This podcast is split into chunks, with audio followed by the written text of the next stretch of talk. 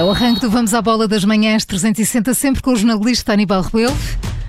Bom dia, Aníbal. Vamos aos destaques. Bom dia, Maria João. Destaque para a vitória do Benfica frente ao Vizela. Uma partida que obrigou os encarnados a sofrer para saírem do campo adversário com três pontos, com um gol marcado para lá do tempo do desconto dado pela equipa de arbitragem. Hoje há ainda dois jogos para fechar a jornada nova. Atenção ao Sporting Braga, quer subir do sexto para o quinto lugar. Pela frente vai ter o Gil Vicente, num campo onde nas últimas duas épocas saiu sempre com um empate no marcador. Sporting e Futebol Clube Porto preparam os jogos da Taça da Liga. Liga. Os Leões estão com a equipa a 100%. Já os Dragões têm baixas no plantel. E começamos então este Vamos à Bola com o Benfica, que venceu o Vizela com um gol marcado já para lá do tempo regulamentar. Já passavam dos 8 minutos dos 90, quando o Rafa recebe da direita um cruzamento de Pizzi, bateu Charles, conquistou dessa forma o Benfica 3 pontos e segurou a liderança do campeonato. Para Jorge Jesus, o futebol é isto. Esta vitória uh, voltou-nos a dar o lugar que nós tínhamos, ou seja, a liderança do campeonato. Uh, como nós antes do jogo tínhamos previsto, sabíamos que era um jogo difícil, o campeonato português é muito competitivo.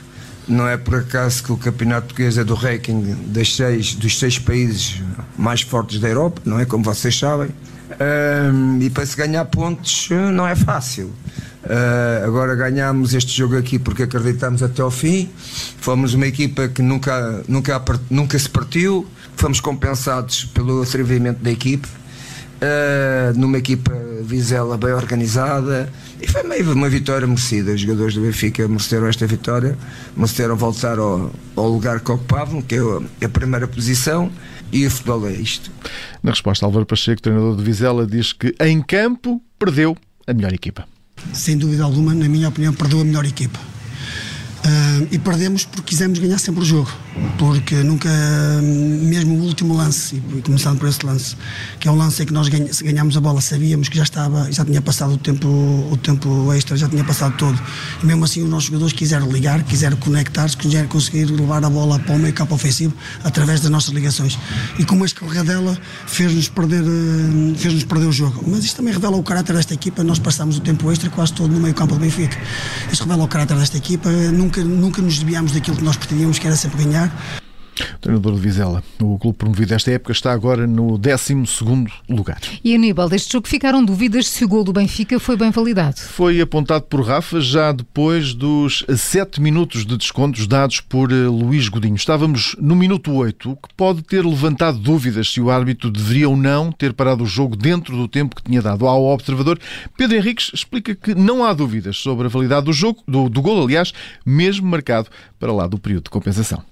O árbitro os tais 7 minutos, o gol foi ao minuto 97 mais 27 segundos e duas coisas aconteceram nestes 7 minutos. Primeiro, eh, quando a placa é levantada, há um jogador do Vizela que está a ser assistido e, portanto, esse tempo também é para ser acrescentado em cima dos 7 minutos. Mais, ao minuto 90 mais 3, há uma substituição. Penso que até entraram dois jogadores nesse momento e, portanto, a substituição por si só daria 30 segundos. O minuto que não se jogou por causa da assistência, ou seja, o primeiro minuto de desconto que não se jogou, portanto, este jogo teria que ir pelo menos menos ao minuto 98 e, portanto, não há aquela questão que às vezes podia ser apontada. O árbitro deu 7 minutos e o, e o gol uhum. foi ao minuto 97 e 27 segundos. Até aqui tudo legal. Portanto, gol legal do Benfica. Explica quem sabe. Pedro Henriques, uhum. antigo árbitro, o Benfica venceu o Vizela por 1-0. valeu o gol de Rafa aos 98 minutos. Já lá estávamos nesse, nesse minuto uh, 8, depois do, de, de, dados esses descontos. Lidera assim a tabela classificativa o Benfica com 4 pontos, mais um do que o Futebol Clube Porto e o Sporting também venceram nesta jornada os respectivos jogos. Agora, durante a semana, a Taça da Liga, o Benfica recebe o Vitória de Guimarães na próxima quarta-feira. A jornada 9 da Liga termina hoje com mais dois jogos. Sporting Braga a jogar com o Gil Vicente e chega a esta jornada depois da vitória na Liga Europa, isto numa altura em que atravessa um dos melhores momentos da época. Nós fundamentalmente queremos é dar eh, sequência àquilo que temos vindo a fazer. Nós, eh, eu já o disse, vou-me repetir, um, houve um ponto de viragem ali no jogo com o, com o eh, tivemos a optar de fazer três golos, foi bom. Depois fizemos um bom jogo com o Boa Vista também, fizemos mais dois, cinco. Depois tivemos os cinco da, da taça, já faz 10, depois este agora ganhamos mais este jogo, já faz 11, uh, fizemos golos, uh, estamos mais competitivos, preparados para um jogo muito difícil em Barcelos, estamos muito focados, muito concentrados, aumentar os níveis de eficácia, porque vamos necessitar deles na, na segunda-feira para vencer o jogo, que é o nosso grande objetivo. Carlos Carvalhal, aqui na antevisão de um jogo num campo eh, que não tem sido fácil para o Sporting Braga.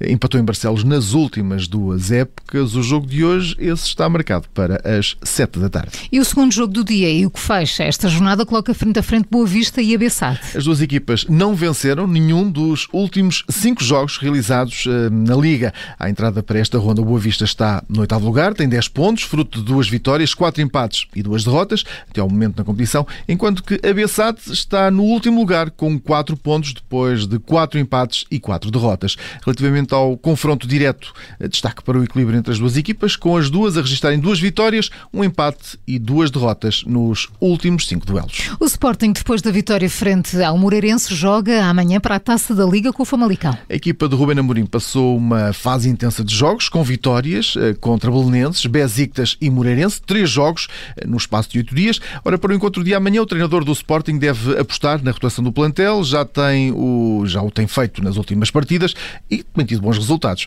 Ora, por isso amanhã deve mexer também no 11 inicial em praticamente todos os setores do terreno. A equipa está nessa altura na máxima força, já sem nomes na lista de lesionados. O Sporting regressou ontem de manhã aos treinos, eh, depois da vitória com o Moreirense. Eh, Bruno Tabata já está recuperado do traumatismo no joelho direito, foi reintegrado nos treinos com o resto do plantel. Ora, ontem os titulares do jogo de sábado fizeram um trabalho de recuperação, enquanto que os restantes trabalharam às ordens de Ruben Amorim na preparação para este jogo da Taça da Liga, marcado para amanhã. Já o Futebol Clube do Porto prepara a viagem para os Açores, para os Açores onde amanhã também joga com o Santa Clara. É encontro da Taça da Liga e na preparação para essa partida hum, não houve tempo, por isso, para descanso. Depois da vitória em Tondela, o plantel de Sérgio Conceição treinou logo ontem de manhã, um treino onde a única baixa foi Vendel, o lateral brasileiro é o único jogador dos Dragões eh, nesta altura no boletim clínico.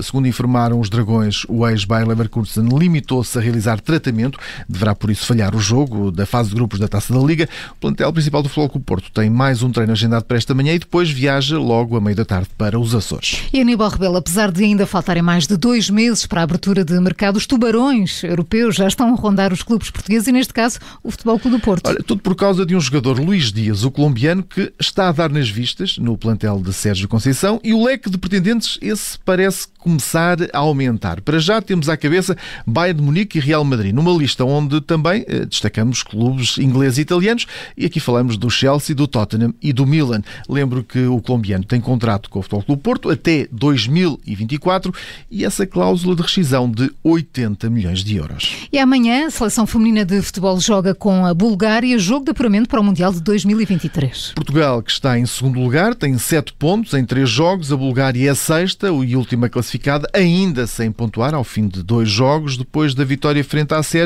a equipa comandada pelo selecionador Francisco Neto está na posição privilegiada para lutar por um lugar no Campeonato do Mundo, que irá decorrer na Austrália e na Nova Zelândia. E Jéssica Silva assume que a seleção está focada na conquista de mais uma vitória.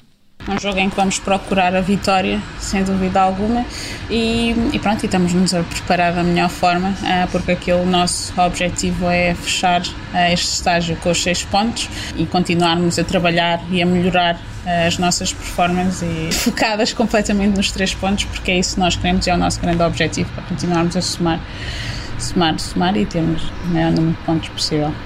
Jéssica Silva foi suplente utilizada no último embate, mas vincou, está disponível para dar uma resposta em qualquer cenário, seja como titular ou como suplente.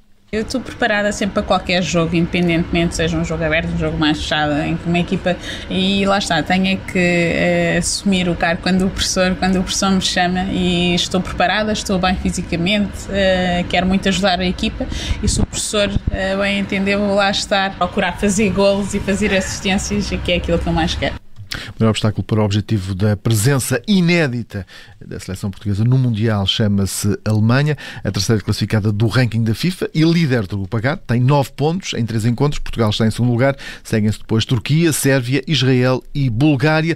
Lembro que só quem se só tem apuramento direto, aliás, a seleção que vencer o grupo, a segunda classificada, tem de percorrer o caminho dos playoffs. O jornalista Aníbal Rebelo no Vamos à Bola das Manhãs, 360 Aníbal, obrigada. Até amanhã às 7 e um quarto. Até amanhã.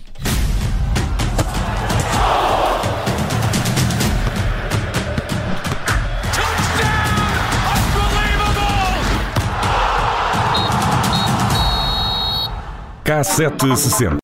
Obrigada por ter ouvido este podcast. Se gostou, pode subscrevê-lo, pode partilhá-lo e também pode ouvir a Rádio Observador online em 98.7 em Lisboa e em 98.4 no Porto.